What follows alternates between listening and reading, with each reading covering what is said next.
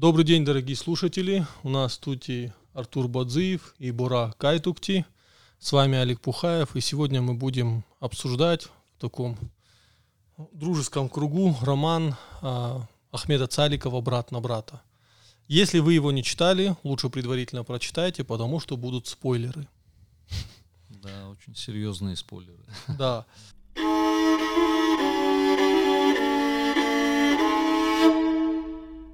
И э, начнем мы говорить про этот роман неожиданно. Артур настаивает, чтобы мы начали э, разговор об этом. Ну, то повесть или роман, как правильнее? Роман, да. Роман, да. Ну, маленький он для романа.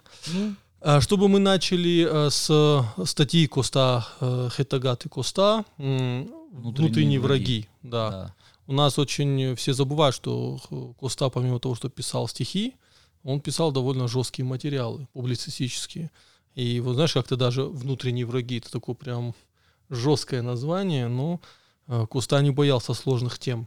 Да, на острую повестку дня. Да. Э, Итак, Артур, начни. Да, ну, наверное, я должен начать, э, как бы продолжая отчасти тему Чермена, Да. а потому что после того, как мы записали подкаст про Чермена, э, а- один из моих э, хороших знакомых, а, который имеет отношение э, к фамилии э, Дзагоевы, причем именно а, к Дзагоевым, которые живут на севере, а, но происхождение у них с юга. И вот один из побратимов Чермена был Загоев Диу. Мгм.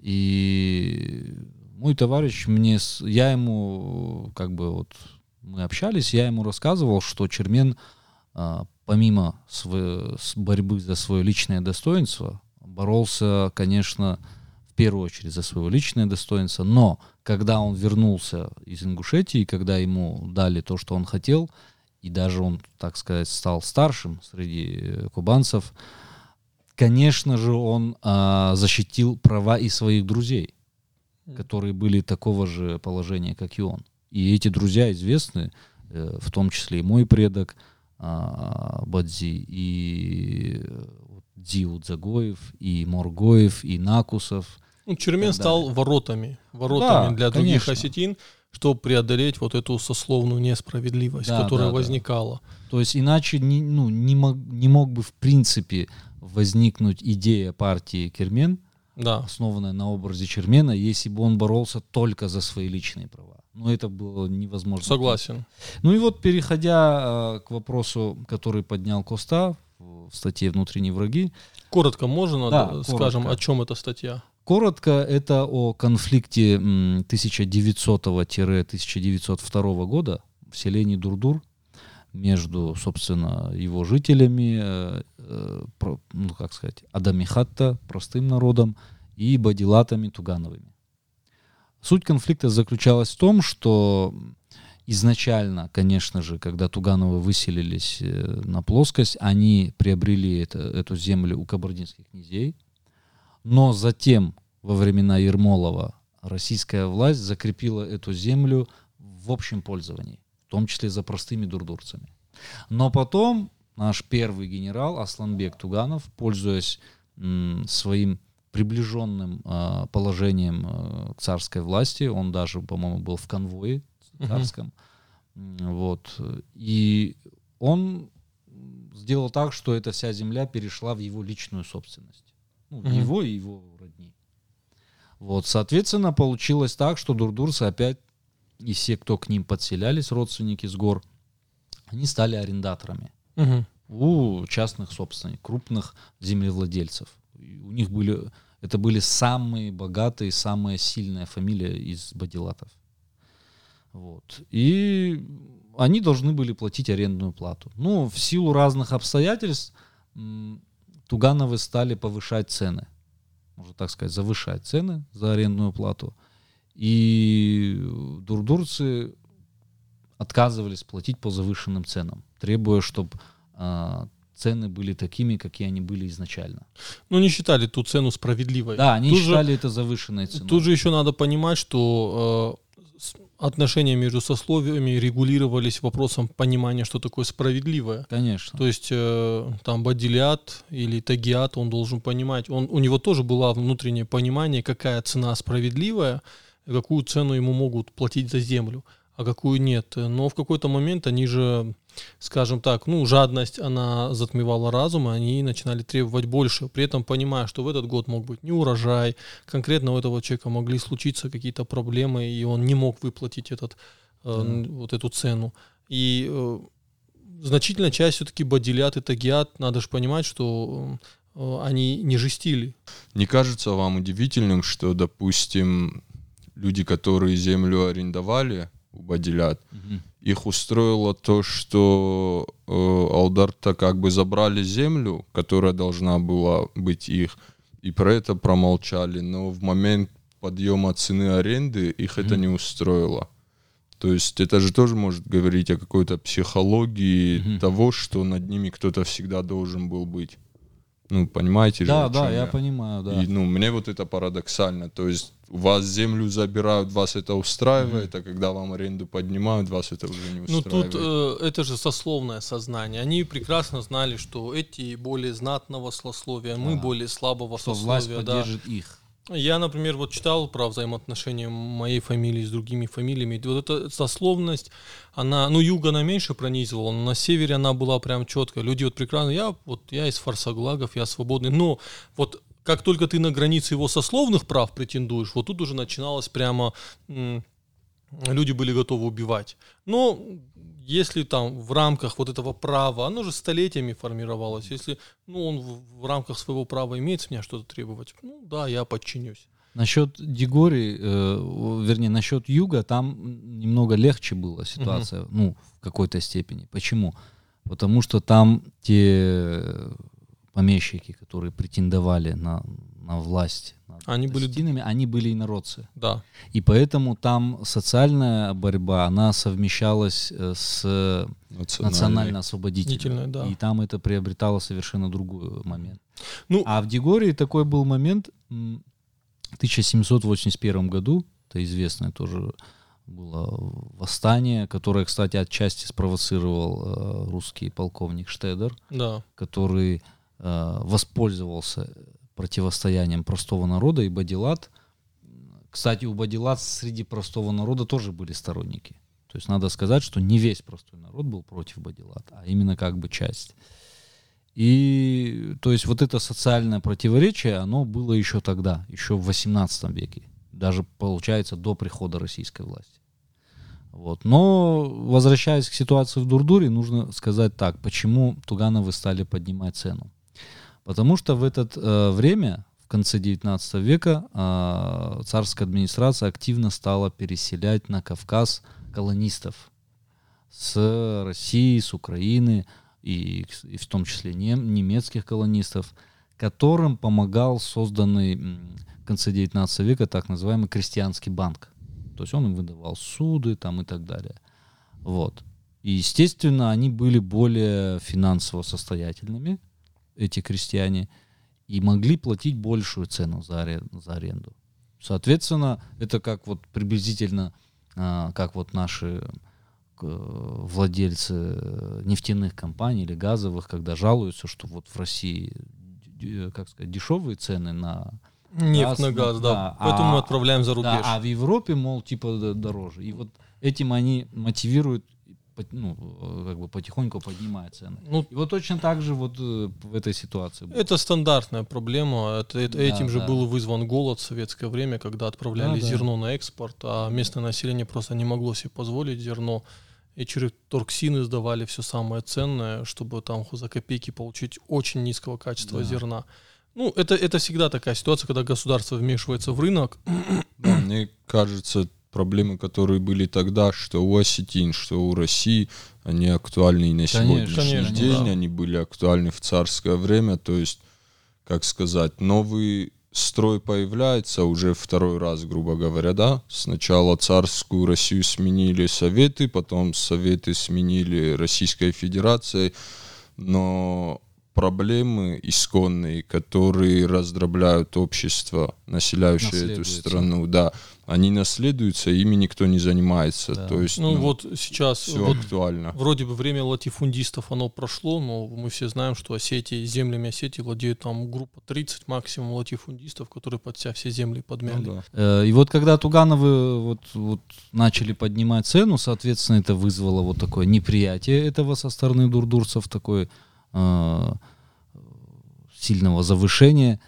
И тогда Тугановы стали требовать от них выселиться с этого села, где дурдурцы уже сложилась как э, крепкая такая сказать община, да.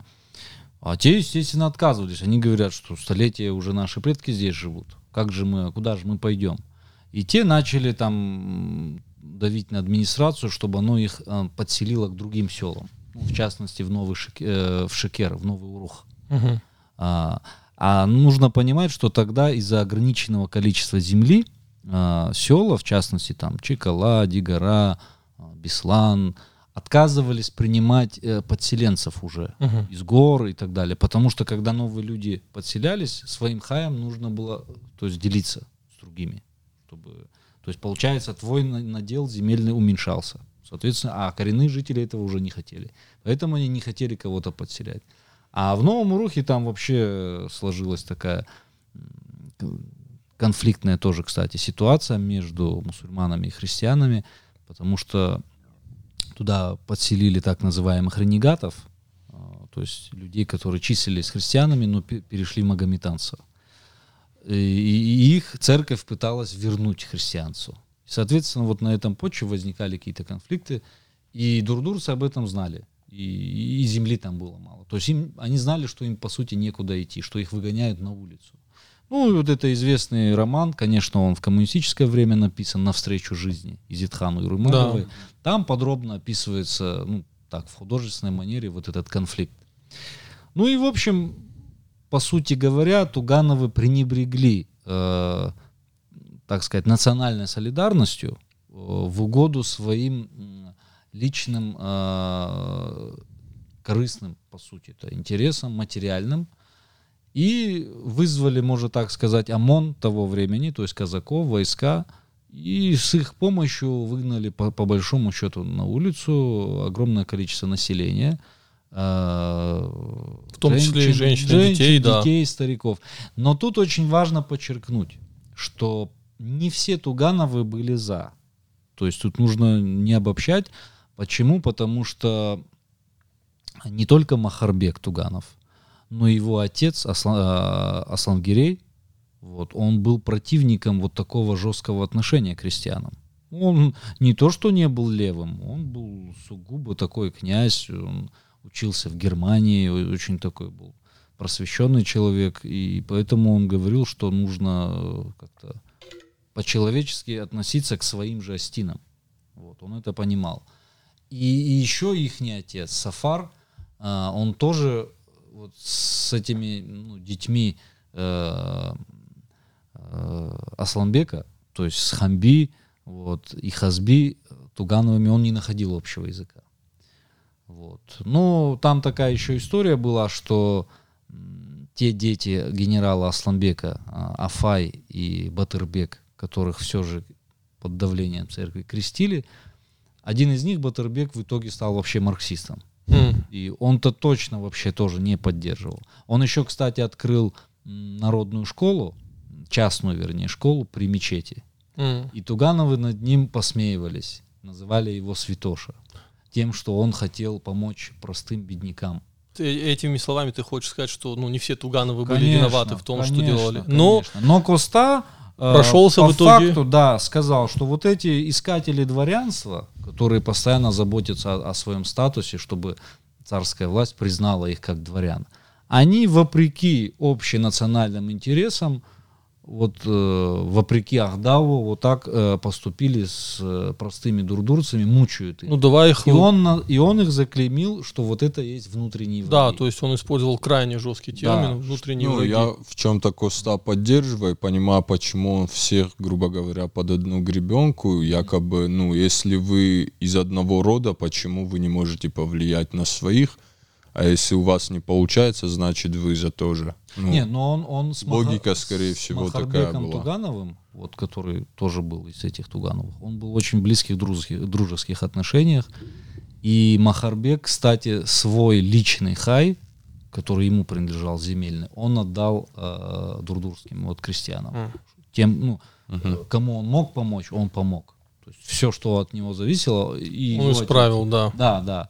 И они выселились буквально э, несколько там, километров селения Разбун, основали временный поселок, потом они вернулись в Дурдур.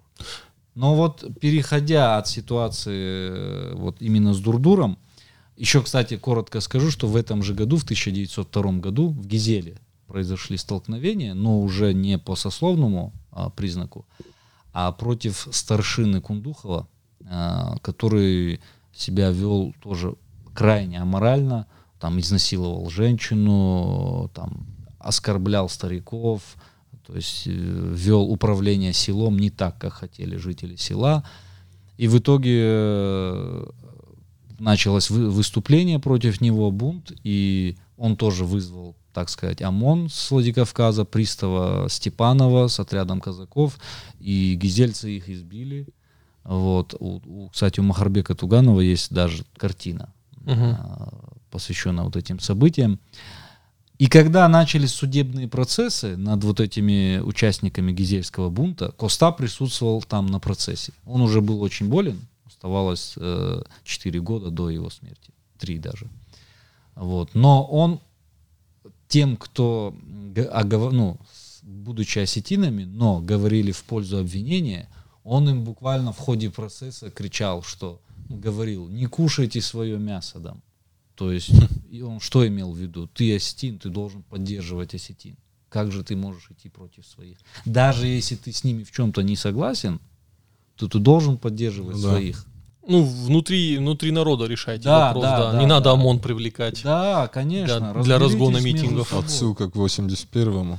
Отсылка к И не 20 только, апреля. И 20 апреля в том Да. числе. Так вот, э, конечно, э, в осетинской истории не раз были социальные, внутрисоциальные конфликты.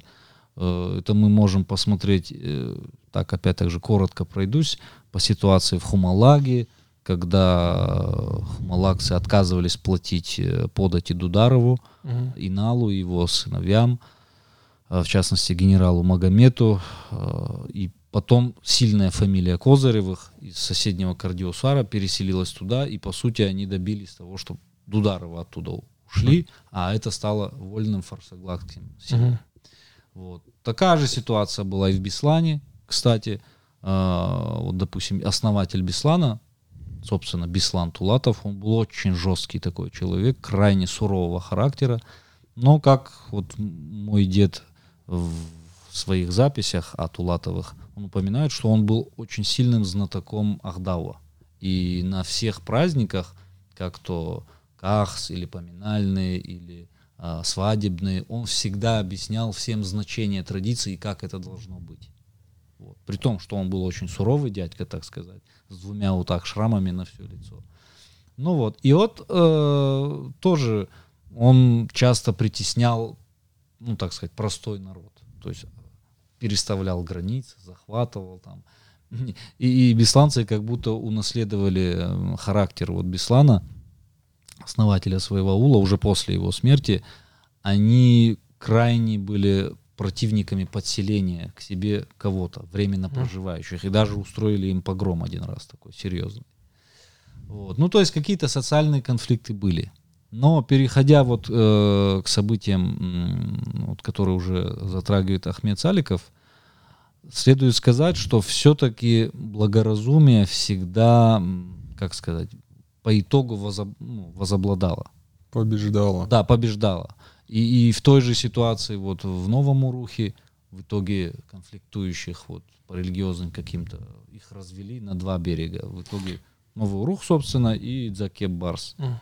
Вот. э, Нокау, собственно, Катгарон, Нокау тоже разделились, но мирным путем. Никогда не доходило до каких-то... Ну, давай все-таки Мгм. вернемся к роману. Да, Начнем Начнем. с романа, да. да, да. Ведь там молодой Алибек Мгм. приезжает э, на вокзал Мгм. и встречает Осетию в огне. Ну, Да. по факту, он видит, что люди собираются, кто-то с кем-то. А Он говорит о том, что ингуши напали на Тепсикаюрт, То есть на Батакаюр. на Дабатакаюрт. И а, хоть он сам, будучи мусульманином, а, он собирается на помощь осетинам. Да. Приехал в Ольгинское. Потому что там собирались для защиты Да, да, да. Там да. тоже были периодические стычки с соседним ингушским Да. селом. Вот. э, И там его встретили холодно. Да. Ему сказали, что Холодно это мягко Мягко, сказать. Мягко сказано, сказано. Ну, его мягко оскорбили, да. Да, да, да. ты, э, там были казаки, и, э, если не ошибаюсь, ему просто сказали, вот эти нам ближе, чем ты, а ты вот с той стороны Да, на да. нас Ну, нападать местные будешь. да. ольгинцы сказали, что когда он сказал, я тоже свой осетин, и, мол, мы же братья, как бы один Ил Адам. Ну. А они ему сказали, знаем мы вас, братьев мусульман. Вот наши братья, на казаков Да. показывая. То есть, и потом они еще сказали такой момент очень, ну, как бы глупый, по сути, что мы лучше поверим ингушам, то есть врагам, по сути, Да. чем вам, осетинам, мусульманам. Но Ну, тут я просто хочу сказать, что роман, э, вот это, это отправная Мгм. точка, и главное, Да, да, роман да, с начинается с всё того, что начинается. э, молодой человек, который э, воевал на благо Мгм. Российской империи, он это потом не раз в письмах пишет, что м, пока в Российской империи было все хорошо, пока он был офицером, был привилегированным там человеком, да, и он про Осетию особо не вспоминал. Но когда, как этих офицеров, Мгм. как собак погнали это всюду, да, и они как э, крысы прятались по вагонам, чтобы их солдаты просто нигде не застрелили не высадили, а там же по ходу теряли очень много офицерства, то вот он вдруг подумал Мгм. о своей родной Осетии. И приезжает в Осетию в надежде на то, что она его спасет от всего этого, ну, от ужасов Мгм. гражданской войны, а тут Осетия разделена. И когда он очень расстроенных чувствах покидает Ольгинское со своим товарищем Асаге, э, он спрашивает Асаге, неужели той единой Осетии больше нет, а теперь Осетия есть христианская, мусульманская, ну теперь она разделенная. Мгм. На что Асаге отвечает, я думаю, ты прям точно можешь его процитировать. Да, это вообще, по сути, ну, как бы, я бы сказал, формулировка того, для меня одна из самых лучших, что, что является сутью Ирон Ахдау, или как сегодня называют Иронди, да? Когда он его сказал, Асаге, кто же ты теперь? Осетин мусульманин, осетин христианин или просто? Он сказал, аз хуматак магур иронлак. То есть я простой, бедный осетин. Э, моя религия это Ахдау. чистое Да, это, это то, что унаследовано от моих дедов и отцов. Это Ирон Ахдау. А мой Бог — это мое чистое лицо. Ну, что имеется в виду, если коротко говорить? Конечно, это не значит, что он говорил, что не должно быть какой-то принадлежности к какой-то определенной группе, да.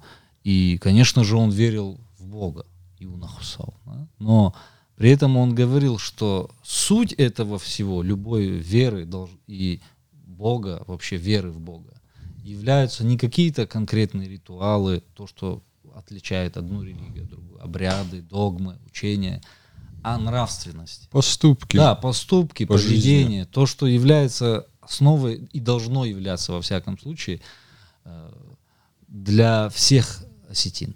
Вот. То есть у нас до- должен быть общий ахдау, то есть как себя вести, и общее понимание, что чистое лицо, если ты благородный, правильный человек, это и есть главное перед Богом. Ну да, тебе не стыдно перед Да, Богом а не то, как ты конкретно молишься или какой ты ритуал Да. выполняешь. И я сразу нашим слушателям подкину эту гипотезу, возможно. Э, Скорее всего, Асаге, который не раз потом говорит вот эту сермяжную истину, Мгм. это не реальный человек, это просто образ народа в романе. Да, да, Собирательный конечно. образ. Да, потому что э, когда э, Цаликов переходит к конкретным историям, то там уже возникают прям хорошо прописанные персонажи, Да. Я позволю себе перескочить и вспомнить историю с, э, когда люди собрались у мечети в селе. А, это в Заманкуле, да. Да, Ширкул, который да, он назвал. он назвал Шурхкул, они собрались у мечети. Давай чуть-чуть, Да. Алик, э, сделаем все-таки... Хронологически. Да, хронологически, чтобы э, более было понятно для всех. Э, ну, начнем с главного персонажа, вот, с э, Алибека. Я вот встретил буквально две таких более-менее подробные работы о романе. Это Белоус и Салагаева, которая писала вот об, о романе Ахмеда Саликова. Но даже у них, кстати, нету вот конкретно объяснений, кто был э, прототипом реальным. Ну, Алибека. Как, да, Алибека. И других тоже. Ну, как по мне, так это очевидно, что Алибека прототипом был э, Уголук. Во-первых, он тоже был полковник. Уголук Цаликов, да? Да, Уголук Цаликов. Это известный очень персонаж. Э, ну, помимо того, что у Коста есть посвященные ему стихи «Ах, Уголук, Уголук, отбился ты от рук в своем прекрасном Алагире». Помимо этого, он еще прославился тем, что в самом начале 19 года, а в январе, он собрал таких национал-патриотических э, настроенных людей из Кадгарона и Ноккау и Шалгардана – и, ну, и Сардона, наверное, тоже, и напал на Слободу Алагир, где укрепились э, русско-грузинские большевики. А там тогда вообще русских и грузин много проживало. Ну, то есть я не думаю, что у него была конкретная там цель, как ему приписывают, именно убивать русских и грузин. Нет, там был конкретный большевистский э, отряд, который был сформирован из местных русских жителей в основном, Огурцова. Вот. А потом туда подошел грузинский большевистский отряд Агниева, Агниашвили. Вот, улица Агниева до сих пор возле э, планетария. Вот. И такой был 11-дневный или двухнедельные бои. Вот этот отряд Огурцова, он укрепился в Алгирском. Э, Если я не ошибаюсь, эти события еще хорошо у Кубатиева в воспоминаниях да, описываются. Да, да, да, да, да. Вот, в общем, ну, кто такой э, Алибек, вот я думаю, наши слушатели поняли. Это вот уголок Цаликов. О нем, кстати, еще говорится, что он часто, он был такой очень светский э, человек, именно действительно, как его и описывает Ахмед, э, который был его двоюродным братом, хорошо его очень знал. Он уходил такие, как говорится, картежные запои, то есть он был игровой, можно так сказать, по-современному. Ну, тогда это было очень распространенное явление среди офицеров. Они были достаточно обеспечены, могли себе позволить. Но в одном из таких вот запоев он проиграл э, наследство своей двоюродной сестры Айсят, дочери Данилбека Цаликова. И тут сразу хочу перейти к образу Вали, как она там описывается, дочь священника. Угу. Э, в, этом, в этом персонаже э, объединены два реальных прототипа. То есть, э, как э, основной а, прототип это Надежда Гайтова, а, дочь Иналука Гайтова, в которую был влюблен и, э, сам Уголук Цаликов, но отец его возлюбленный отказал э, его миноварам ну, в том, чтобы они поженились, по той причине, что Гайтовы были христиане, а Уголук был мусульманин. Вот. Но потом вот эта Надя, она вышла замуж за Блажка Гуржебекова, ее выдали. Вот, за Блажка Гуржебекова, первого дегурского, можно так сказать, поэта. И он очень быстро погиб после их свадьбы. Ну, потому что он был офицер, по-моему, на русско-японской войне. Да, и э, демонстрировал ну, лютую доблесть духа, скажем да, так. Да, да. Блажка Гуржебеков был да, очень да, смелый да. человек. Вот. А, и вот эта судьба, как сложилась у Нади, то, что ее, а, за кого ее выдали, то есть не сложилось у них, и вот он сразу погиб, была буквально точь-в-точь похожа с дочерью священника, действительно, Анной Цаликовой, которую был влюблен Коста, но тоже так у него не получилось, и ее выдали за другого офицера, за Захсорова. И точно так же, буквально через какой-то считанные месяцы после свадьбы, этот Захсоров погиб. И учитывая вот схожесть, угу. а, вот, и, кстати, как я уже сказал, Коста Уголука хорошо знал, а, он уже был родственник как раз тех самых Цаликов, и он объединил вот э, реальную Надю Гайтову и Анну Цаликову вот в персонаж э, Вали. Да, но через священника и христиан. давай скажем, э, объясним, почему персонаж Вали так важен. Потому что э, в ее лице, он, кстати, сам там это говорит, что в ее лице это как бы олицетворение христианской части Осетии. Но не только. Она, э, Валя же вообще не появляется в романе, ее там нет. Ну, как в реальном действии, только письма. Он пишет ей письма. И э, воспоминания, да, и, как они познакомились. да, и как раз таки в воспоминаниях он показывает, что никаких проблем вообще не было. То есть э, он прекрасно там проводили вечера они Но вместе. это да, тоже да, на это до момент, свадьбы. пока, Да. пока еще революция не, не, началась. не сло- не Да, да. началась. Нет, так э, проблем в их общении, конечно, никаких Ну, не было. у него вопрос был, если мы можем спокойно общаться, почему я не могу взять тебя в А жены? это уже отец, это уже не да, она. и э, а вот в романе есть несколько фрагментов, которые можно оттуда вычленить и отдельно Мгм. читать, и смысл не потеряется. Э, Вот письмо Вали, Мгм. это в этом письме, как мне кажется, Ахмед Цаликов объясняет те вещи, которые, может быть, не уместились бы в роман, Мгм. где он признается, каких взглядов на самом деле он сам является, Мгм. где он признается во всех внутренних противоречиях, которые сковывают его душу. И вот, на мой взгляд, э, вот Валя нужна была просто как человек, к которому он обращался вот э, и рассказывал о себе, потому что э, в рамках астинского этикета и повествования, вот, ну, не бывает, сложно вспомнить в астинских романах то, что герой какой-то сидит и начинает рассказывать, изливать свою душу. Это Ну да. считалось неприлично. Ну да, конечно. а вот это как бы конечно. ты с одной стороны сохраняешь интимность, да, потому что это личное письмо, с другой стороны ты правда изливаешь душу. И там э, мы можем понять, кто, как, как Цаликов думал на самом деле. Да. Но переходя вот к следующим персонажам, которых я хотел бы упомянуть, как основных, это, конечно же, Магомед. Вот опять же, мало, наверное, никто особо не заметил, э, хотя это ну, абсолютно очевидно, что в образе Магомета автор отобразил самого себя. Да, это Это, Ахмед это Цаликов. настолько очевидно, что потому что, во-первых, он представлял Астин мусульман, и действительно, Ахмед Саликов, когда вернулся с России, он действительно его выбрали представителем Астин мусульман. Ну, потом он там говорит об идеях мусульманского социализма, ну, в то время Да. больше никто об этом не мог говорить. И действительно, он из Зильги во главе с делегацией Астин мусульман поехал в Дигару. Вот. Ну, то есть это стопроцентный факт. И еще момент. он. Ахмед Цаликов позволил, позволил самого себя чуть-чуть повысмеивать. Да, да, это Да, тоже да. интересный момент. Он, он же Было н- необычно читать это, как бы автор, когда пишет сам о себе и делает такой оборот. Ну, тебе сразу стало ясно, что это он Да, про да, себя я пишет? знал. Да. Да, что он как бы вот как со стороны такого, можно так сказать, гуляки, офицера, Алибека, такого, да. да, воина, что типа вот эти интеллигенты, М. вот почему они так запутанно, сложно Да, вот, вот этот Алибек. Не, не то, да, не то. Магомед говорит, не то. Да, не да. слышит его народ, да. Да, Это э, Ахмед, видимо, понимал, что простой народ его не понимает. Это же проблема между, интелли- особенно у русских, между интеллигенцией и народом. Знаете, когда Тургенев пошел в народ, Мгм. ведь Тургенев сначала был восхищен народом, русским народом, он писал охотничьи записки, Мгм. но когда его же собственные крестьяне отказались подписывать грамоту вольную, говоря ему, что ты нас на волю отпускаешь, но, и зем- но землю нам не даешь, тогда Тургенев увидел истинное лицо русских крестьян и очень в нем разочаровался. И потом в разговоре с Достоевским говорил ему, что э, я вообще не русский, я немец. И я не хочу никакого отношения.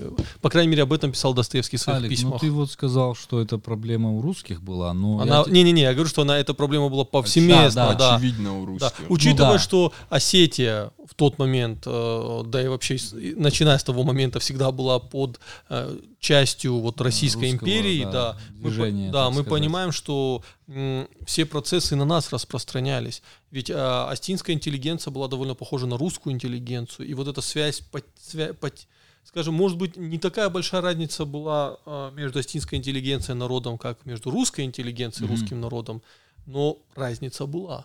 И Ахмед Цаликов это справедливо, сам себя высмеивая, говорит, что Ну народ да. Магомета не слышит. Вот, Ну. а насчет э, большой, большого, огромного непонимания осетинами своей интеллигенции, вот приведу пример, что вроде бы, особенно к концу жизни, у Коста сложился такой, вот, по сути, его героизировали еще при жизни, то есть о нем стали складывать Да, песни. конец, Да. Да. А и особенно, если мы посмотрим, как народ встречал его гроб, это был вот действительно, можно так сказать, как, как святого, да, как вот, я не знаю, героя встречали. Но при этом мы что видим? Что а, когда вот начался вот, э, вот эти события революционные и потом гражданской войны, те его близкие, которые действительно были его э, сподвижниками при жизни, в том числе Тоцко Амбалов, Гапо Баев и многие другие, Асламбек Бутаев, они создали партию Круг Коста, где они, они не просто ее так назвали, они транслировали те идеи общей национальной солидарности, которую вот я сказал, Коста выразил в этой фразе простой. Не кушайте свое мясо осетины. Вот. Не будьте людоедами. Да.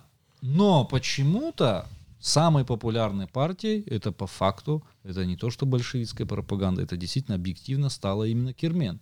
Ну, я это легко могу объяснить. Ну, думаю, не в этом подкасте. Не, да, ну вот да. тоже интересно, что керменисты, взять керменистов mm. и Чермена самого. Да. Чермен ведь, как мы вначале говорили, он вообще не об индивидуализме был. Mm-hmm. А вот эти керменисты, как описывается и в повести, в принципе, я, ну, то, что они знаю, они больше были за индивидуализм просто прикрывая его вот этой повесткой. Там знаешь как, не то что советской. индивидуализм, наверное, ты имеешь в виду материализм, материальный. Ну да, это да. я то, об этом что они и сказали, э, что когда их спросили, что они хотят, первое их требование было, чтобы Адилата выдавали за них своих девушек. Да, да. Э, я сейчас для зрителей поясню.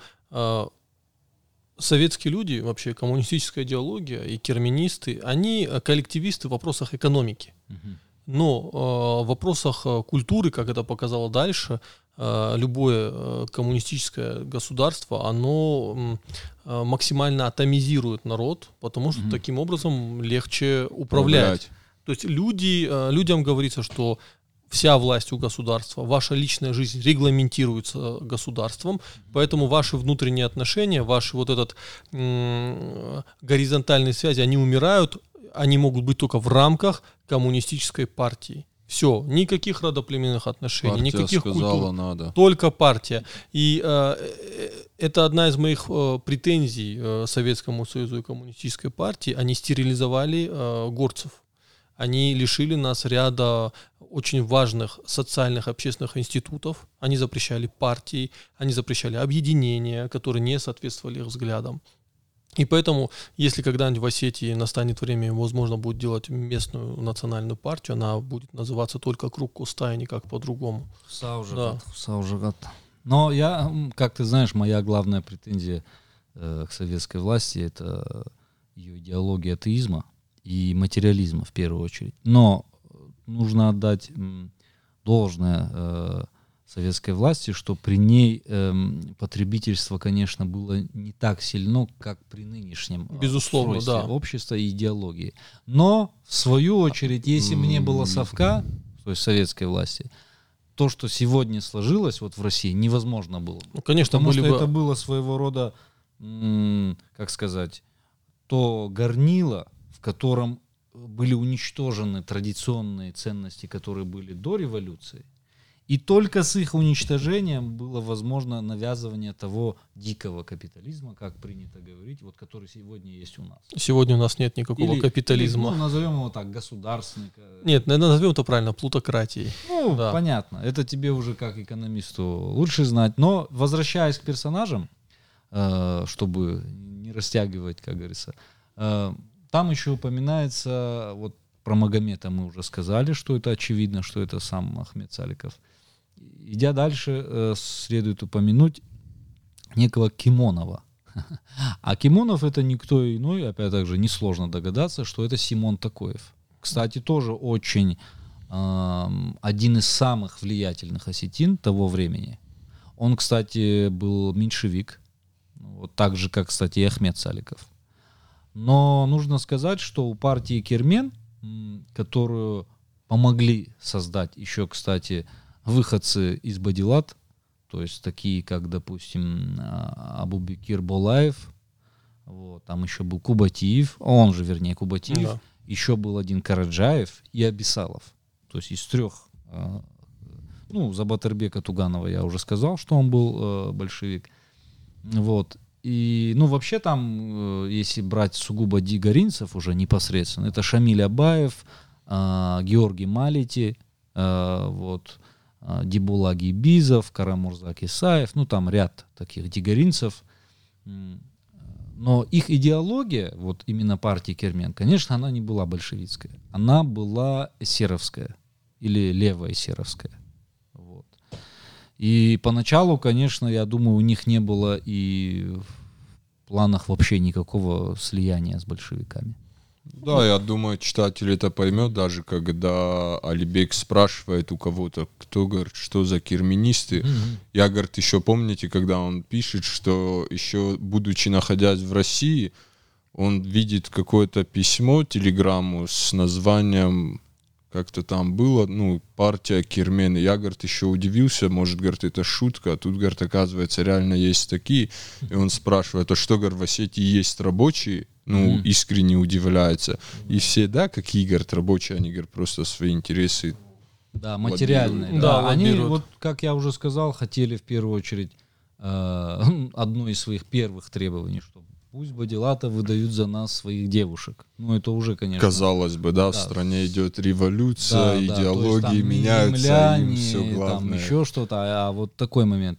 Но, конечно, забегая вперед, я могу сказать, что, конечно же, землю они тоже хотели забрать у бадилатов. И более того, не просто хотели, они это сделали и разгромили жесточайшим образом такой сугубо бадилатский поселок, который назывался Карагач. Да, Сейчас это Карагач относится как бы а, часть Урздона. Кура Урздон, А, там Кура. есть. Патрас Сидамон да. несколько раз уже в своих постах писал о том, что да, мы любим рассказывать про ужасы белого движения, и бел- белое движение наводило реально ужас. Э, Там, там Зильги похулиганил Бегаев. э, да, Заманкули. за Манкули. То есть вопросов нет. Но почему-то все забывают, а куда делось селение Карагач?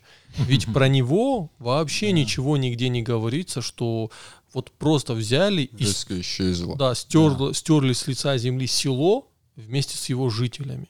Просто устроили, ну, чистку, я не знаю, как это по-другому назвать. Мгм. Это во- Абхазов 2-0.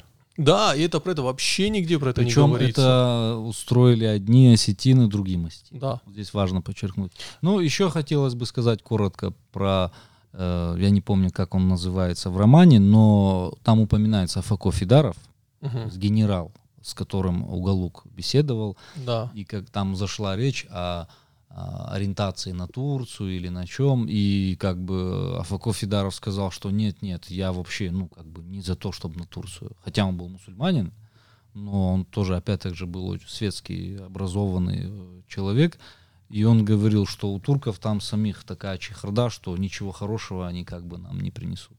Ну, а Фако Фидаров, конечно, был э, за солидарность с соседними горскими народами. Безусловно. И он, кстати, вот Симон Такоев и Афако Фидаров, это, по сути, были дв- два таких полюса, две главы Казбека, условно говоря, которые возглавляли Осетию в то время. Ну, еще был Господ Гакаев, которого иногда выдвигали э, традиционалисты того времени, так сказать, да, Мгм. то есть э, круг Коста. Ваши традисты. А, ну, да.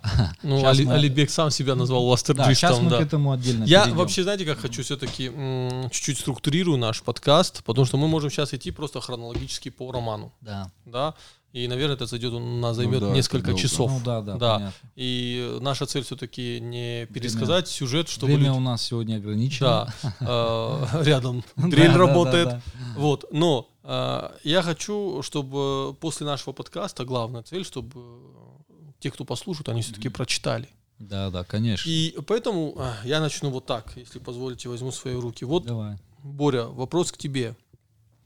Э, Когда ты прочитал роман, я хочу, вот мне интересно, а, какие фрагменты романа ты нашел для себя самыми значимыми, э, да, вот какие точки в романе ты для себя наметил, э, и ну, какие-то твои выводы по этому поводу.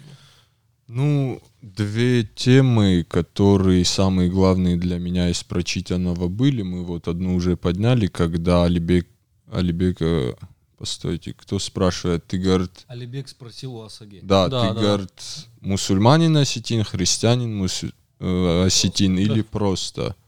И вот это для меня кажется, это наша проблема разделения идет из года в год, из века в век. Мы почему-то себя разделяем постоянно там христиане, мусульмане, политические взгляды, ущельные принципы, но он объективно дает понять, что первостепенно мы осетины. Если мы будем это понимать, вот этого разделения у нас не будет.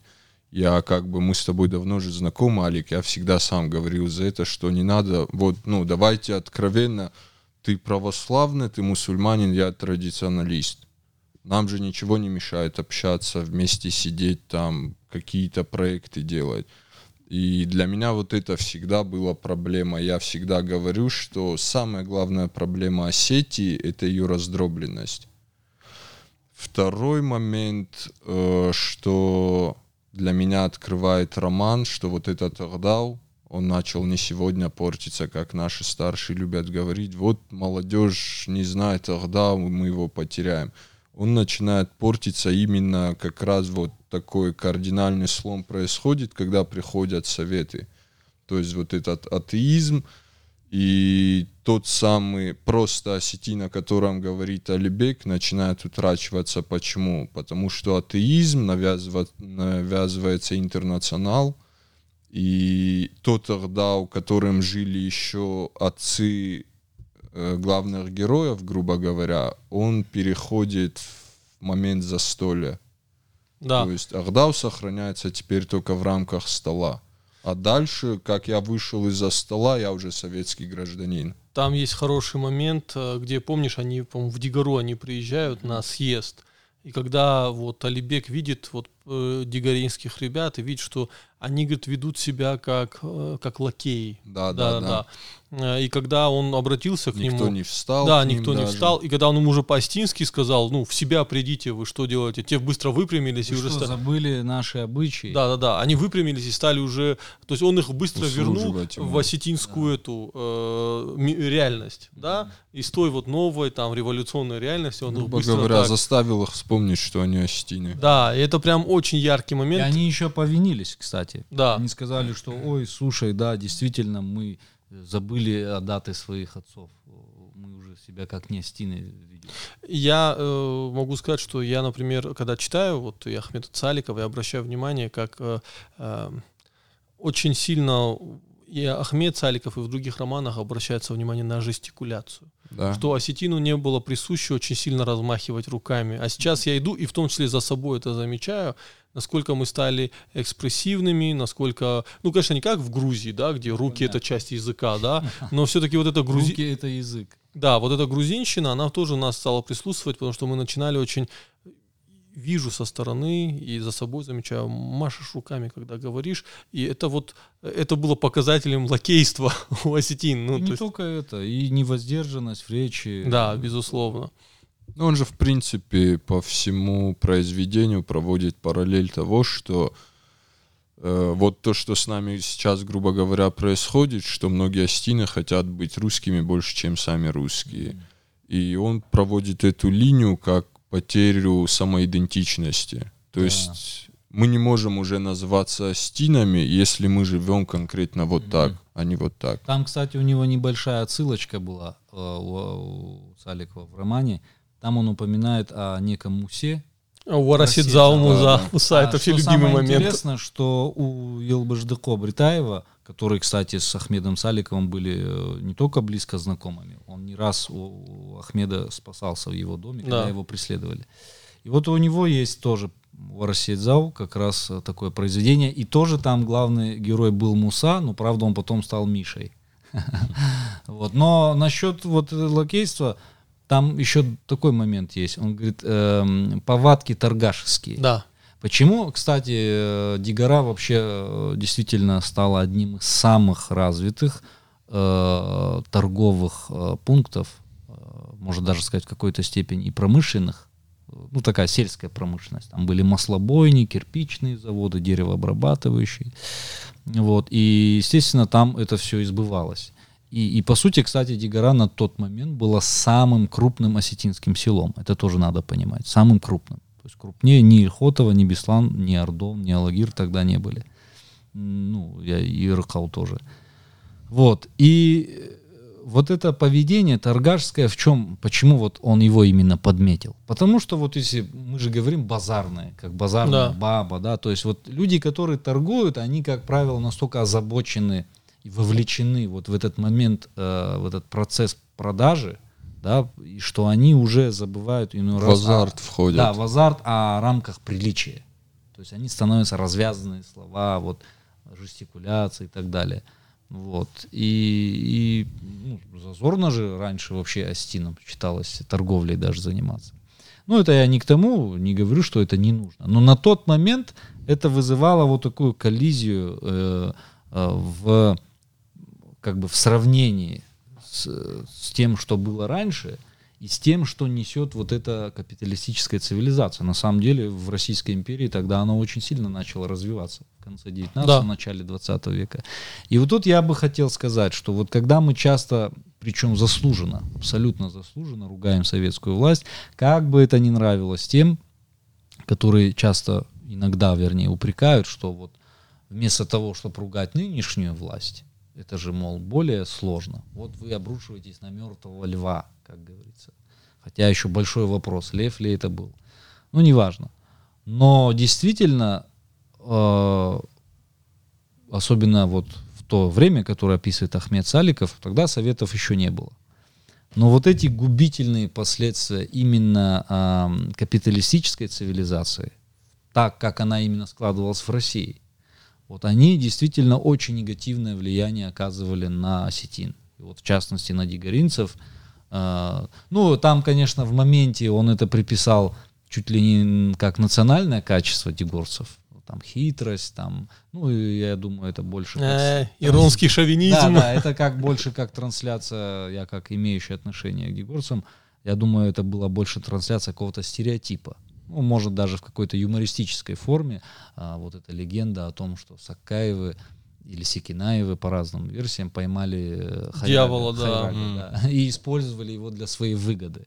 Вот. Но Симон Такоев, он действительно был очень, я бы сказал, очень гибкий политик, потому что он умудрялся и с меньшевиками быть, и с большевиками, то есть он был и там, и здесь, и, и с горцами, и с казаками, то есть он как бы успевал везде. Приспособленец. Да. Ну, э, Политик, Я политик, бы сказал, да. просто очень э, такой гибкий политик. Я Вот. думаю, он бы в нынешних реалиях политической жизни страны сильно бы вписал. Как О, рыба в это воде бы точно, был. это Ну, точно. Ну, дава- давайте отметим, что все-таки э, у него Семен... заслуги есть перед Да, Осетией. с- я, если бы Семен такой вписался в современные... Шламбек. Да, современные э, реалии, я думаю, что Осетия от этого серьезно выиграла, потому что при всей э, хитрости и умении он все-таки умел выбивать плюшки для Осетии, в том числе он был, э, скажем, он дал вот этот посыл по поводу, что необходимо строить Рокский туннель. Это было очень важно. И, Форпост. да, и учитывая, что как он этот вопрос пролоббировал, это было в советское время, это было просто гениально. Он обыграл, фактически обыграл грузинское лобби. В советское время обыграть грузинское лобби, Он был вдохновителем еще похода это был- Дегорской бригады э, в Грузию, да, которая помогала отряду Санакоева действовать. Э, Она как бы прикрывала его со стороны, который заходил в Южную Осетию, а они в это время шли вот э, район Рача, ну, по Параллельно, традиционным да. дегорским Да. тропам, сказать так. Вот. Это один момент. Потом, когда случилась трагедия, э, вернее, до этого еще, когда вот беженцы с Южной Осетии, в числе которых были мои предки по материнской линии, э, им выделил он именно их, ну, как бы был один из главных, по инициативе которых их приняли в Дигоре. То есть после этого их, э, им выделили землю вот в Нагире и вот расселили там. Ну и помимо этого он еще экономически как-то вот все-таки способствовал развитию Осетии. Вот. Ну, собственно, о персонажах я сказал. И... Я единственное, э, Артур, я хотел сказать э, два момента. Артур, ты как бы очень хорошо описываешь, кто есть кто Мгм. в романе.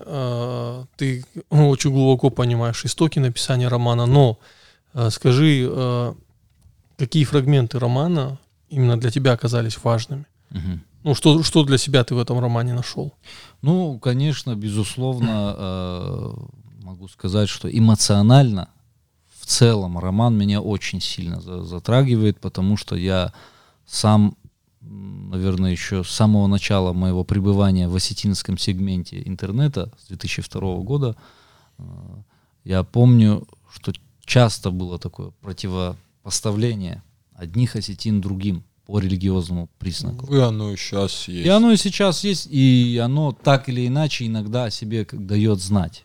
Ну, и, и вот, конечно, то, что вот в условиях гражданской войны обострился этот вопрос, это показывает о том, что это вопрос с точки зрения психологии не проработанный, то есть не, не протерапевтированный, если можно так сказать. То есть есть проблема, которую мы замалчиваем, мы не решаем эту проблему. Я всегда вообще, вот клянусь вам, Шомыканы, что я всегда удивляюсь, что осетины настолько умный народ – культурный, да, развитый, у нас столько образованных людей, высокий уровень культуры. Но почему мы до сих пор не нашли в себе да, ресурсов, ума, как сказать, воли, положить конец вот этим дрязгам между собой и прийти одну ремарку к выработке вот общенациональной идеи. Мы же все уже давно, как минимум наше поколение, пришло к тому, что осетины получают единение, когда есть только общий враг. Да, это, это очень плохо, что это так. Да, очень и плохо. то есть это не сейчас появилось, это даже в романе, когда он говорит, если, говорит, у осетин не будет одного сильного общего врага, мы, говорит, никогда не будем о едином говорить всегда говор, будем разделять друг друга. Ну, вот это очень Ну, э, я единственное, в чем я не соглашусь, вот в нашем поколении, mm. э, ну вот мы сколько уже там ведем свою деятельность, общаемся, да, э, я там не помню, чтобы там между э, Сусланом Джусом, тобой, Вале, тобой, э, Алихана Хуранов с нами бывает. И э, там у нас абсолютно тусовка как бы такая, и мусульмане, и христиане, и традиционалисты.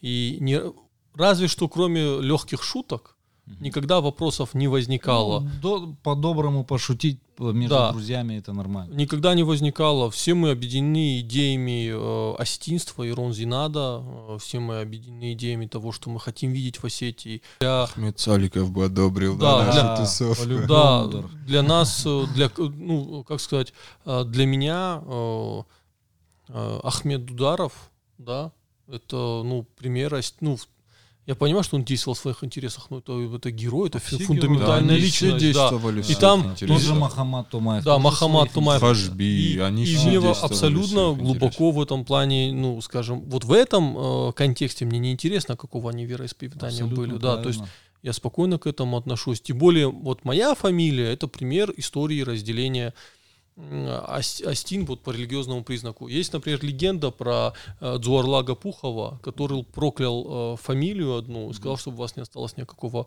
э, потомства. И эта фамилия исчезла. А я вот не помню, какое название этой фамилии нет, но этой фамилии нет среди Астин.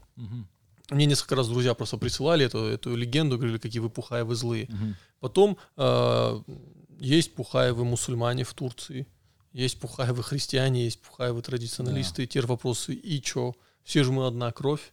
Вот ну, хочу, вот, исходя из этих твоих слов, перейти к той истории, вот то, что меня затронуло. Да. Когда э, вот этот про старика. Когда а, это они... мой любимый момент да, романа, да. да. да ну, это... хочешь ты... Не-не-не, расскажи, расскажи, а, это любимый момент. Действительно, вот это ну, один из самых тоже эмоциональных моментов, э, когда э, уже на этом собрании э, он демонстративно э, поломал свою саблю, сказав, что Э, лучше я его сломаю, условно говоря, оружие своих предков, чем я его применю в конфликте между братьями. Вот настолько это было для него важно. Ну там, знаешь, там еще так было красиво это сказано. Я хочу когда-нибудь этот фрагмент заснять с да, актерами, да, надо, да. Просто он говорит, я говорит, ездил по Осетии и искал свою Осетию. И вот вроде бы в тот момент, когда я ее нашел, я, говорит, понял, и я готов рубить врагов Осетии. Мне, говорит, поговорят, что мой враг осетин.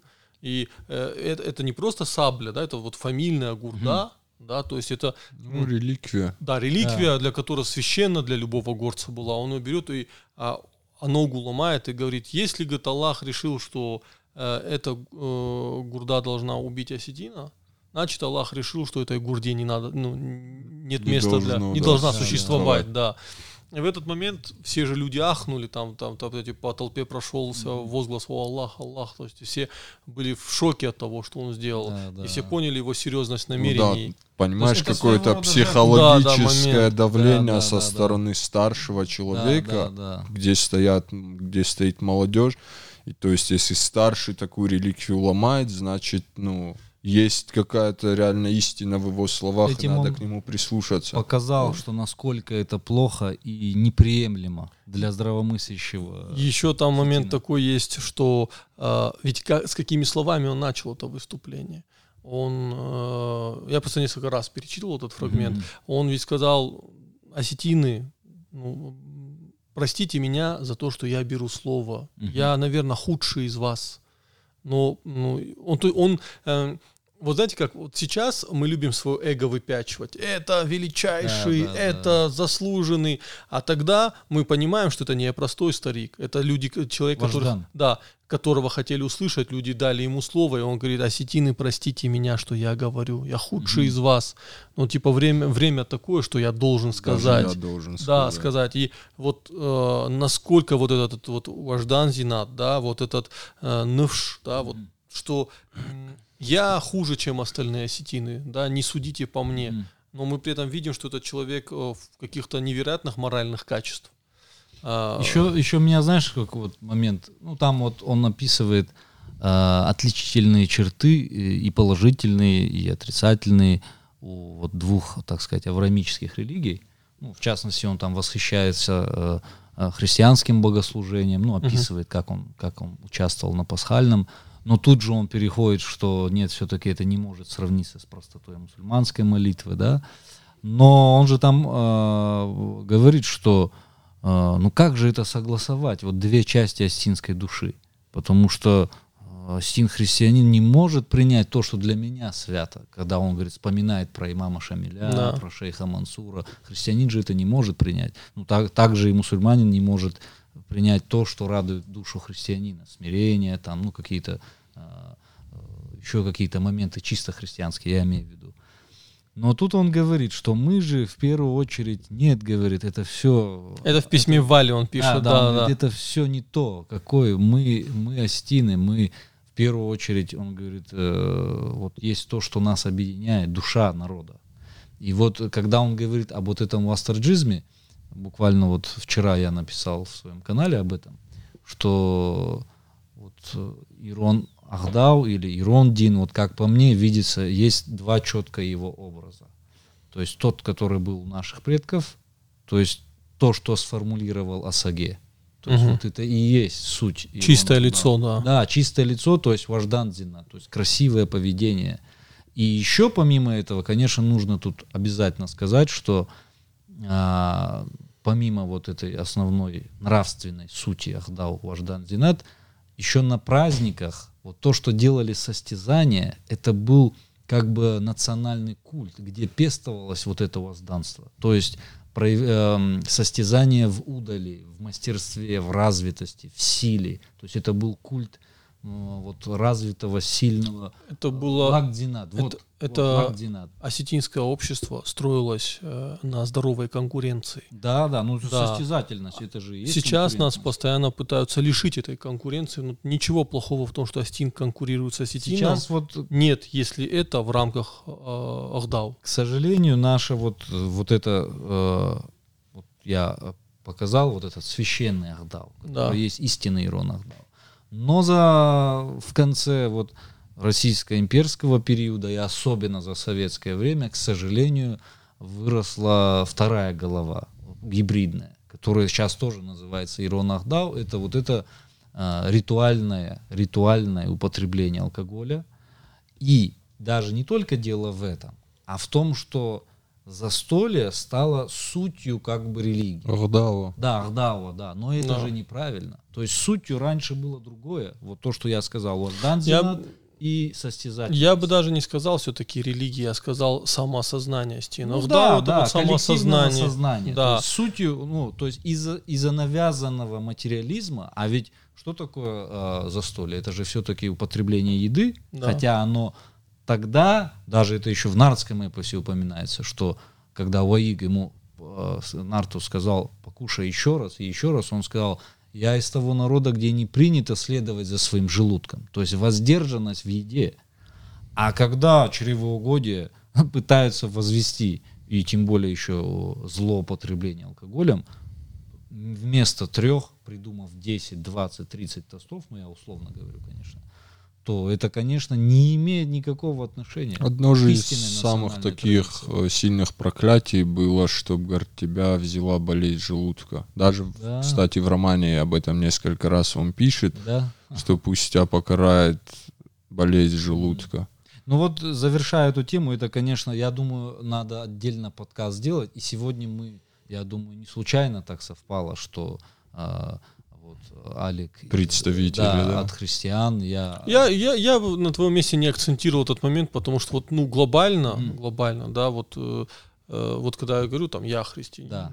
Традиционалисты мусульманин да. по сути это мы не единые. ну вот глобально сядет с нами четвертый человек да, да, да, да Э, ну, там, гость из России. Он не заметит между нами. Да, он не поймет, в чем разница между Борей и ну, да. между Артуром. Он да, подумает, да. что Алик мусульманин, про тебя может подумать, что ты светский, а Боря мусульманин, понимаешь? Да, да. То есть Если для него мы не будем выпячивать это, да, какие-то догматические вопросы, да. по которым мы расходимся. Э, главное, чтобы этот человек сделал вывод, что это приличные стены, да. что и все. Ну вот, да. э, Ахмед же это четко показывает, что вот, допустим, у нас сейчас этого в большинстве своем mm-hmm. нету. Э, у населения Осетии ты, если мусульманин, ты мусульманин, и да. национальная традиция, культура с тобой нигде не могут пересекаться. Точно так же у многих православных также. Да. А он же наоборот пишет, неважно, ты мусульманин или христианин, да. но национальная традиция, национальная... Ведь если внимательно, даже внимательно не надо читать, там и мусульмане, и христиане друг другу говорят, что там ваш, ваш терди фазахшту. Они все вместе сидят за столом, за общим, делают там, там еще упоминаются многие да. там в шате, Уасила, при этом стол смешанный. Ну, это есть феномен, он, он, кстати, и на Руси же был долго, двоеверие.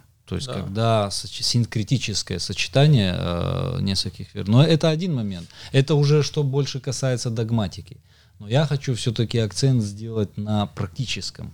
Потому что если мы возьмем какие-то чисто доктринальные моменты, тут могут быть ну, какие-то непонимания. Да?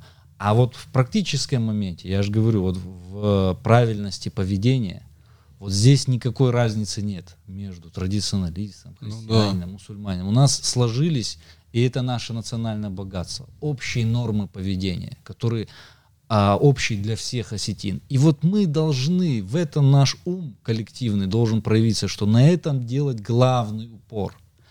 И неважно, кто там первый начал кого там задевать там, или что, мы должны вообще в принципе истребить, искоренить в себе вот это а, а задевание чувств. Ахме, Ахмед Саликов в своем романе сто лет назад не смог да, ответить на вопрос, кто первый начал. Ну да, так это и не важно. Да. Не, ну... Это абсолютно вот в конфликте ну, вот когда вот, вот у меня, кстати, прадед, он занимался миротворческой деятельностью, он всегда говорил, что ты не должен кого-то сразу вот из двух кровников, условно говоря, кого-то там виновным, возвышать, да, да, или да. виновным. Ты должен показать абсолютно равную удаленность от них. Иначе ты не будешь, тебя не будет воспринимать как миротворца. Тебя будет воспринимать как заинтересованную сторону. Вот. Так же и здесь. Тут вообще не нужно э, говоришь, а вот они там нам то да, сказали. искать первого, мне кажется, это просто, да. ну, подкидывать дрова Конечно, в этот костер. Да. Просто надо э, собирать, вот собираться, вот как не только как мы, вот как ты сказал, перечислил тех, кто вот наших единомышленников.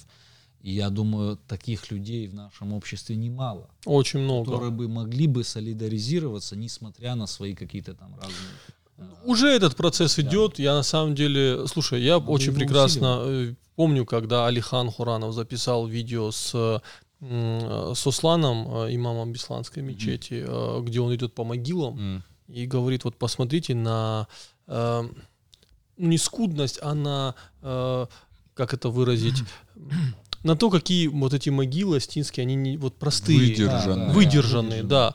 Э, наши предки прекрасно понимали, что на тот свет с собой никто ничего не унесет. И будь ты богатым, будь ты бедным, у тебя будет стоять цирт, mm. да. Это сейчас уже понеслись вот эти огромные памятники с Никогда вот картинами, с этого не рису- понимал.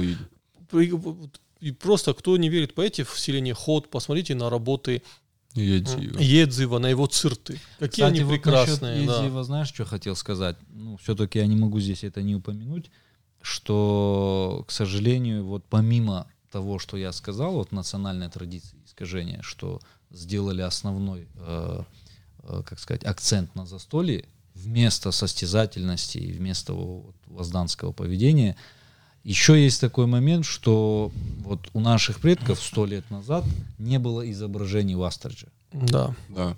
не было изображения святых. Э, Едиев, Сосланбек, а, первый это Махарбек Туганов. Да. Он художник. Ну, как он себе представлял, насколько вот, а у него очень красивые А, картины. фу, феноменальные. Действительно. Но это же все-таки не образец был для того, чтобы другие так воспринимали. Это его личный взгляд. Видение, да. Точно так же Сосланбек Едиев сделал первую скульптуру. Да. Но это был как символ победы над, э, ну, как он это хотел внушить, что это э, там змея еще.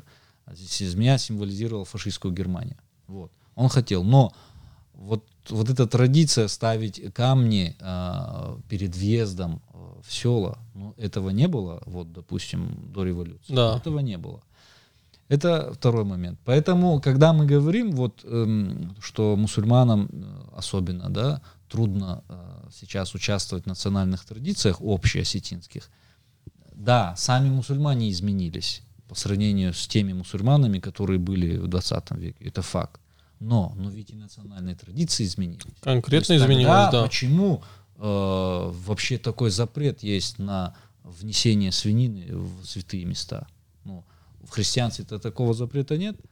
А, видимо, у наших предков же была мудрость, что если здесь пред- представители и мусульман, чтобы это позволяло им тоже находиться там. И совместные э, Ну, я даже думаю, я Ну, даже думаю, это даже пораньше появилось, чем Ну, да. Смотри, Неважно. в том же, допустим, ходе, откуда Едиев был, Мгм. наша же фамилия оттуда. Да, да, да. Я прекрасно знаю, хотя там мусульман не было, там была церковь вокруг села, если я не ошибаюсь, 12 или 13 зваров, Мгм. помимо церкви было, Да-да. и они функционировали одновременно.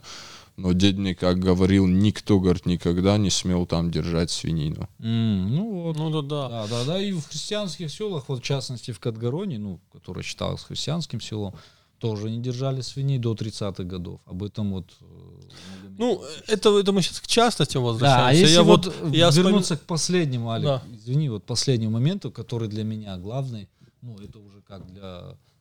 Тут я не могу не подчеркнуть, э, это такая своего рода отсылка, как сказать, к волшебным войскам некоторым. Э, Вот, э, когда иногда говорят, что там вот а, там вы сильно там ругаете советскую власть там и так далее, но я своего рода тоже социалист. То есть я как, да, как Ахмед Саликов. Да. да, да, я своего рода тоже социалист. Почему? Потому что, конечно же, я не коммунист, я далек от большевистской идеологии. И более того, я считаю ее, ну, вот это на- насильственное насаждение атеизма и материализма это преступная политика. Интернационал. Интернационал, да, ну там много было что неправильно. Но социалист в каком плане? В том плане, что я считаю, э, мы должны солидаризироваться, солидарность, общие вот эти коллективные интересы, э, то есть национальные, э, ставить выше каких-то классовых противоречий, каких-то религиозных, субкультурных, то есть вот это Любых, общность. Да, да. то есть соци- социальность, это же общественность. Луч, лучше всего об этом написал Борис Шанаев про Мгм. офицера фашистской Германии, Мгм. Который в Дрездене спас ему жизнь. И он же прямо написал, ну, он тут засунул ему 50 марок. Мгм. А, а, об этом Сидамон опять же хорошо написал, что один был на стороне советских войск, был Да. плененный, другой был на стороне фашистов. Мгм. А, и понятно, что, н- скорее всего, не от хорошей жизни, не потому, что разделял эту абсолютно уродскую идеологию фашизма. А, но он в этот момент увидел своего брата Астина. Да, главное человеком быть, а там... Да, Да. да, даже, ну, знаешь, когда ты воюешь за фашистов, человеком очень трудно оставаться, но все равно в тот момент он проявил этническую солидарность однако, и спас. проявил. спас. И э, благодаря этому а, офицеру мы имеем а, возможность наслаждаться работами а, великого скульптора Бориса Шанаева. И поэтому я тоже считаю, что этнические интересы, они должны быть превыше любых вот. экономических, да. сословных, религиозных. Я еще, знаешь, о чем хотел сказать? Вот такой момент насчет э, речи Магомета, э, о том, что действительно это уже к вопросу, наверное, о союзе э, между Горском. горцами, да, горской солидарности. Вот Магомед, выступая в Дигоре, он упомянул о том, что э, когда его обвинили в том, что он там туркофил или исламист, да он говорит, да, я представляю собой голос мусульман, но голос не тех фанатичных э, мусульман, которые, э, э, как сказать, ради э, неправильного понимания религии на самом-то деле готовы убивать там иноверцев там и так далее. То есть он четко показал, что я против фанатизма, который, говорит, навязывают массам а, султаны, а, многие муллы и так далее. Для чего? Чтобы их отвлечь от действительно важных э, интересов мусульман. А в чем эти интересы? В том, чтобы э, было развитие, развитие, то есть э, и, и, и социальная справедливость, ее невозможно построить э, без взаимодействия с другими. Вот. То есть, и ведь союз горцев, это же был союз мусульман и христиан. То есть, ну, всех вот народов. Да. То есть абхазов, осетин, слушай, у, не только мусульман. У, слушай, у Майербекова Чагаева в книге «Союз э, горцев Северного Кавказа» говорится о том, э, что и таты в этом участвовали, ну, скажем ну, конечно, так, да, евреи, иудеи, да. да. То есть все, ну, нет, все таты не жители... евреи, все-таки это иудеи, ну, да, но да. не, да. Это персы, можно да. так сказать. Но я к чему говорю, что все кавказцы, которые живут, да, вот, ну, особенно северокавказцы, они должны проявлять солидарность. В какой-то степени мы культурно, как Елбажды Кобритаев писал, мы один народ. Ну да, мы одна да. масса. Да, одна говоря. масса, потому что... Ну, особенно, это сильно, вот... особенно это сильно чувствуется, когда вот поедешь в соседний Нальчик. Ну, вообще с кабардинцем да, вот ну, сядешь. С да, это да, прямо сильно. вот... Вот э, то, на чем я всегда делаю главный акцент, вот Важдан Зинат, и Адыга Хабза, и у чеченцев есть Нохчалла или э, Оздалган – да, ну, не знаю, как на дагестанских народов, ну, у них у всех это все есть, у кумыков, у карачаевцев, у балкарцев, все это по сути одно, вот это одно духовное целое Кавказа.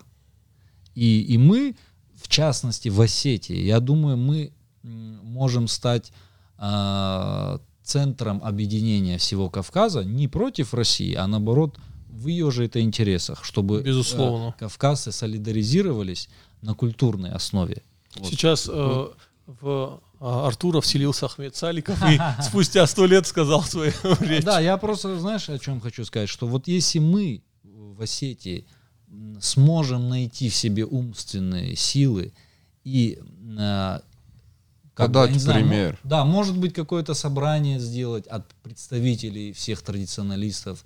Вот у нас э, великолепный старший э, Хаджи Мурат Гацалов – чтобы там были представители христиан, и все-таки договориться, чтобы мы сами между собой не допускали никаких а, задеваний взглядов друг друга, именно религиозных.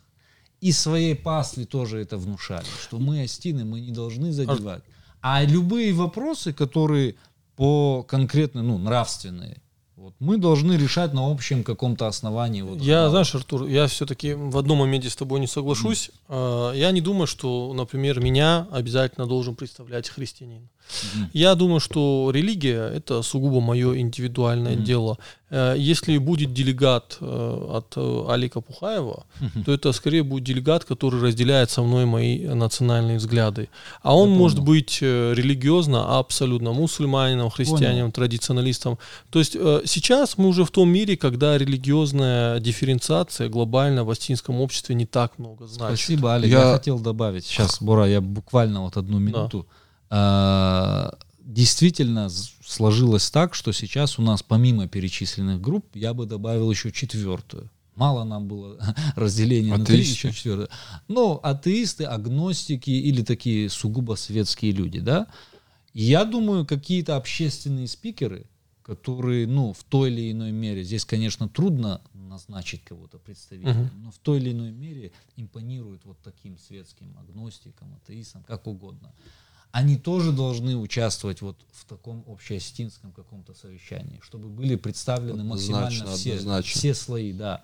И вот тогда можно было бы выработать действительно какое-то общее осетинское э, понимание а, того, как мы себя должны вести в обществе, с учетом всех максимально э, групп э, осетинского населения. Это вот один момент. И второй момент, я, конечно, хочу, не могу не сказать о том, что вот этот союз горцев, он был эм, вдохновлен духовными а, наставниками, вот у суфиев это устазы и, и духовенцам, то есть э, вот мусульманским, что они видели в этом действительно тот путь, который Всевышний для нас, э, ведь даже в Коране сказано, что да, мы сделали вас разными народами, но не для того, чтобы вы разделялись, а наоборот для того, чтобы вы познавали друг друга, для того, чтобы вы стремились к единению. Ну, тут один момент скажу, что все-таки Вачагаев пишет, что именно Союз горцев Северного Кавказа, он рухнул, потому что э, светские, э, светские кавказцы, Чермоев, э, Цаликов и Мгм. другие, они не хотели допу- допускать мул и муфти шариатизации, да. но тут И во многом из этого Ага. они не получили должной поддержки. Вот э, я должен сказать, что вот коль мы затронули эту тему, так вскользь хотя бы упомяну, что в Дагестане, именно в Дагестане, там был э, Нажмудин Гоцинский да, он, и Узун Хаджи, а, вот, Узун Хаджи, в общем. Вот это, они, конечно, далеко не были там радикальными какими-то тогда такого явления, как ваххабизм, еще не было на Кавказе, близко. Но, по сути, они были предшественниками вот этого явления. Они были сторонниками такого, Радикализации, да, да? радикализации мусульман именно. И он выступал за войну с неверными, ну вот так назовем. И большая часть, во всяком случае, не только чеченских и дагестанских устазов, они сказали, что это против э, настоящих интересов горцев и, не, и против ислама.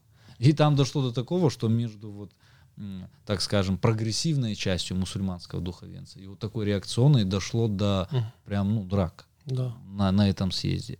И, конечно, поэтому светские люди, они вообще ну, не хотели Сторонились, иметь да. да, с этим делом. Мне кажется, вот эти конфликты, э, если брать их, как сказать, возводить в абсолют, то они приведут неминуемо к деградации. Поэтому светский человек образованный не может их поддерживать. Объясню почему. Допустим, вот мы, допустим, взяли сегодняшнего дня поделились христиане отдельно, и с- мусульмане отдельно, традиционалисты отдельно. Это первостепенно говорит о том, что браки не будут заключаться. А это к чему ведет? Это ведет к вырождению. И точно так же во всем. Или и- к ассимиляции. Да, и мне кажется, просто люди, которые разделяют Астим, будучи Астинами, разделяют нас на несколько фракций. Типа вот это мои, а это не наши. это- это там. Это, враги это народа. внутренние враги. Они Это да. внутренние неосознанные, я надеюсь, они неосознанно как враги выступают. Да, да, и да. я бы хотел, чтобы они в ближайшее время пересмотрели это. Безусловно, вот мы просто должны бороться с, ну, с этими людьми, которые противопоставляют и говорят, это не, это не осетины, это, это а, предатели, вот, предатели. Ну как можно, это же великая глупость называть а, часть своего народа, учитывая, как нас мало. Да я даже, я сейчас вы говорите, а кто так называет? Вот я Ну, не есть вижу. Да, такие есть глупые такие даже есть. в комментариях. Причем это есть- Я... Это причем есть у всех осетин разных Не, я групп. понимаю, но я Это не только у, в жизни, в жизни это у всех э, я не встретил, наверное, ни одного, Ну кто готов богу. сказать. Тебе да. У меня бы повезло, был с этим человеком сразу же конфликт. Ну, у меня бы Причем тоже, скорее всего. переросший, наверное, в уголовную какую-то. Артур, ты этот... Мы с тобой не были знакомы тогда, помнишь, встреча была, я себя знал тогда, что это будет, это надо было снимать. Я, Алик и Алихан Хуранов М. договорились перед мечетью встретиться. А, И Алихан стоит нас, ждет, подходит Алик, мы же все с бородами, и Алихан стоял с Балкарии, по-моему, муфтий был или откуда-то. О, не помню сейчас. понятно. Ну и да. Алихан Ага. с ним стоит, он в гости приехал к Хаджи Мурату, видимо. Мгм. Они стоят, общаются, и подходит Алик, они здороваются, ну, как Мгм. по-братски. Это из, или из Башкирии, или из Татарстана был такой. Я не помню, Да. да, откуда. Так, так. И Алихан Алика ему представляет, Алик Пухаев, такой-то, Мгм. такой-то, типа наш гор христианский брат. ага. И у него уже сразу на лице, короче, ну, он не понимает, что происходит, какой христианский брат. Тут подхожу я, здороваюсь со всеми, не знаю, кто это тоже, ну, естественно, он старше с него начинаю, здороваюсь. И Алихан уже представляет меня такой-то, такой-то, ну, называет, он типа, а это, говорит, наш брат, представитель традиционной веры остинской.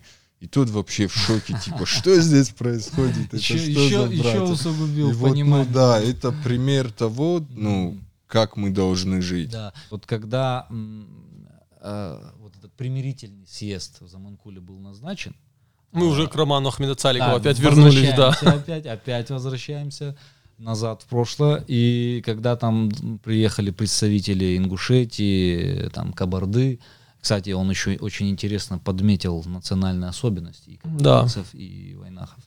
Вот. И они услышали, именно тут важно подчеркнуть, среди рядовых участников этой делегации а, негативные отзывы о, допустим, они там мусульмане же были, и о, о христианах, мол, да что их примерять, надо на них, мол, напасть. и Вот. А, а там со стороны ингушей, а вот в Даркохе, где там церковная касса, надо у них это, русских богов, мол, украсть. Вот. И тогда эти осины, которые это услышали, ну, видимо, они знали языки и, и говорят, что и вот этих мы призвали нас примирять. Ну, от Вот них они, говорят, Да. нас будут судить. да, Судить, вот да, они да. нас будут судить, то есть от них, кроме, ну, вреда ничего не будет. Но потом старики именно, и кабардинские, и ингушские, и осетинские, совместно пришли к чему? Они сказали, что а, те, которые Батакаюр сожгли, они должны компенсировать вред, то есть между ними примирение и вопрос жилья решить. Между астинами, христианами, мусульманами полное примирение, чтобы ничего вот этих конфликтов не было. И там, кстати, еще перед этим был интересный момент, когда а, батакаюртовцы за манкульцами в обиде за то, что они им не помогли, а, у них э, произошла э, эта перестрелка, и когда они их разняли, и там дарковцы тоже были, они спрашивают, а вы, мол, что, тоже что? Они говорят, да не-не, мы вот, э, ну, как бы они понимали, что это неправильно, Ну да. инстинктивно. Я э, лишь замечу э, несколько моментов, что э, когда вот эти между селами шли переговоры, Мгм. э, Алибек со своей, ну, со своими ребятами не подъезжали к остинами другого села и спрашивали, э, с, с кем мы говорим, с осетинами нашими братьями или с врагами нашими. Да, да, И да, те да. говорили, ну вы остины, значит разговаривайте со, со, с остинами братьями. Да. И они их так примеряли. То есть они показывали, что те, кто а, воюет по религиозному поводу со своими братьями, Да, это враги. враги. Да. И еще один момент там был очень, очень хороший, когда они разговаривали э, с обиженными батакаюрцами.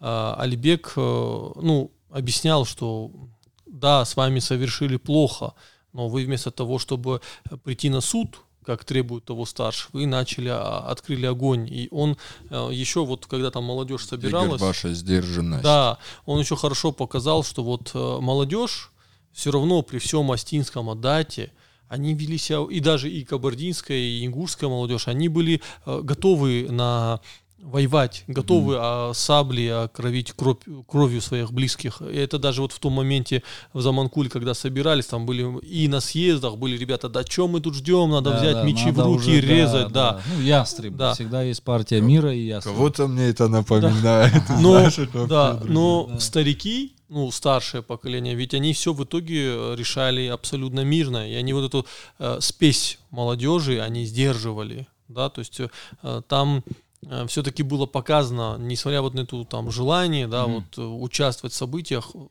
старших был такой безусловный авторитет. Ведь он же просто не просто так был.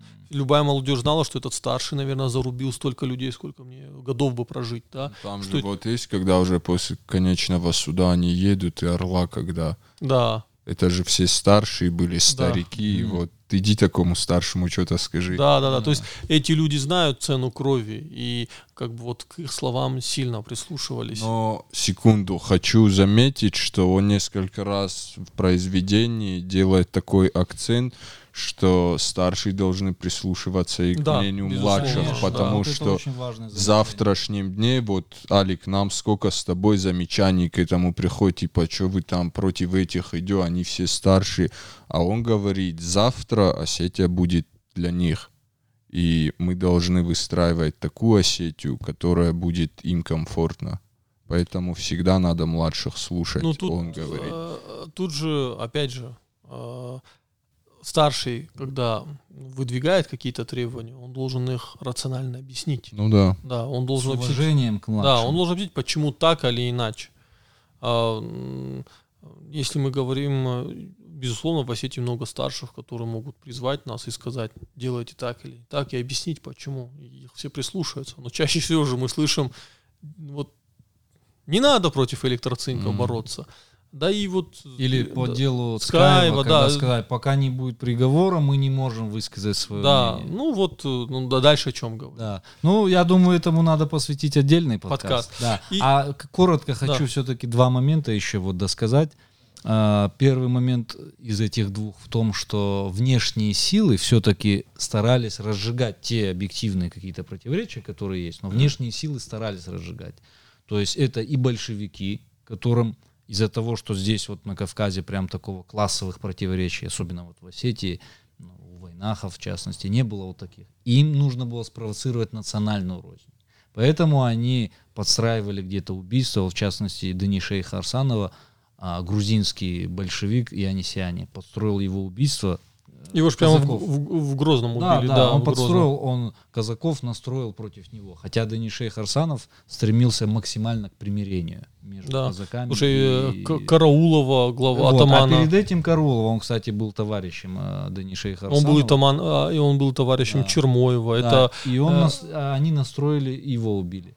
Это один момент. А вот, кстати, между Батако и ингушами этот конфликт тоже подстроили, но это, правда, уже не большевики, а полковник Беликов. мгм. Вот. Он настраивал батакоюрцев, и, и там была группа лиц, которая убила вот этого муллу и женщину. да. Вот. И из-за этого ингуши туда напали. И также между Ольгинским и Базоркино тоже бы- вот эти провокаторы, они устраивали. Причем эти провокаторы были с обоих сторон. Там какие-то неграмотные фанатичные мулы настраивали, а здесь то белые, вот, э, вот этот Беликов и так далее. И об этом, кстати, Афако Фидаров писал, а, когда он Гапо Баеву известное письмо в 2018 году. Он говорит, передайте привет а, вашему там такому-то, такому-то, но только не Заурбеку, вашему племяннику, провокатору, который подбивает людей на столкновение. Он говорит, мы, э, я, говорит, мы сделали, я, говорит, сделал все для примирения между соседними селами. Вот этот один момент. И второй, наверное, уже так, более к завершению. эм, вот э, после вот этого съезда в Дигаре, куда приехал Ахмед Саликов, и где он так патетически руку поднимая сказал, что я представляю собой миллионы э, простых мусульман, которые еще не сказали своего Мгм. слова. Вот. Он говорит, придет время, и вы услышите это слово. Вот, потому что Запад как бы уже свое историческое слово как бы сказал. А вот ислам, он еще, исламская цивилизация не дошла до того, чтобы Слишком юна. да, не дошла до того, чтобы сказать свое слово этому миру. И вот после этого они пытались несколько раз в Карджине и в Алагире созвать съезд, не получилось. И вот в июле 1918 года седьмой съезд осетинского народа, Мгм. где возобладала как раз круг Коста. Не керменисты, как до этого были, а круг Коста. И представителями своими они выбрали а, э, Хусину Хадзарагова, который э, христиан, можно так сказать, условно представлял, а, Ахмеда Цаликова, естественно, и Сослана Тимирханова, который на тот момент был, можно так сказать, первым, а, который сформулировал, что такое традиционализм. То есть это до советской власти. Вот. И эти люди между собой абсолютно находили общий язык, приблизительно вот так же, как мы сейчас находим. То есть если отвлечься от каких-то там догматических или прочих вопросов, то в главном, насущном мы едины. Я надеюсь, что э, все, которые нас сегодня слушают, э, вернее, это уже не сегодня будет, а когда они нас услышат, я надеюсь, что то, что мы сегодня говорили, они поймут главный посыл, что, как сказал э, Кошта, э, Иратта Карадивар, то есть это самое главное.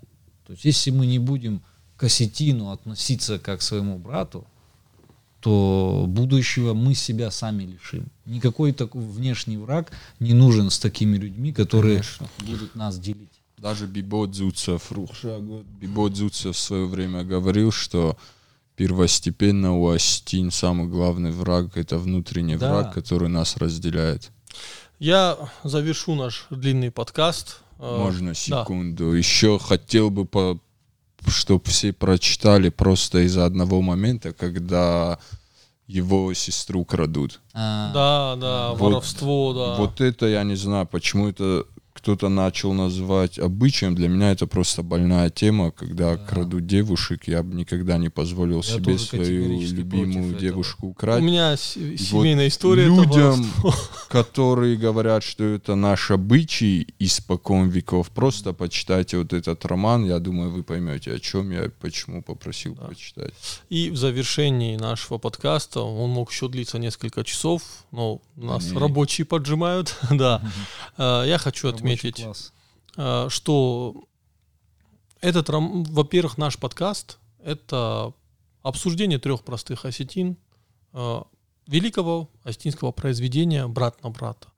Э, Оно остается актуальным, к сожалению, до сих пор. Хотелось бы сказать, что Ахмед Цаликов вот актуальность потерял, можно его не читать. Нет, читайте роман «Брат на брата» Ахмеда Цаликова, он как никогда актуален. Актуален потому, Можно что... даже в театре под современность адаптировать. Да, во-первых, хочется, чтобы астины понимали, что происходило во время революции, да, э, а не пребывали в каких-то мифах, да, которые нам потом навязали. И э, еще один момент. Наш подкаст — это большой такой метатекст, наполненный ссылками. А, Может быть, наш подкаст не структурирован, да, это не лекция, это просто разговор. Но в этом разговоре вы слышали отсылки к огромному количеству произведений, к, ог- к огромному количеству людей, Событий. событий. А, Просто гуглите это. Да, вот услышали фамилию, погуглите, услышали события, погуглите. И так мозаика, вот с- за мозаикой вы сформируете какое-то общее понимание астинской истории, к сожалению, которая у нас, э, ну, нас долго не допускали. А, Эту историю очень долго игнорировали. И вот на этих словах, я думаю, завершу еще, наш знаешь, подкаст. Еще буквально хотел бы обратиться Только к ближе к микрофону. Хотел бы обратиться к Всевышнему. Гуна юна хусал табу дахисан. Балкамана и каджин циджин. Юдзинат на адаманшкан. Омен. Амин. Рашт маут. Dat goed.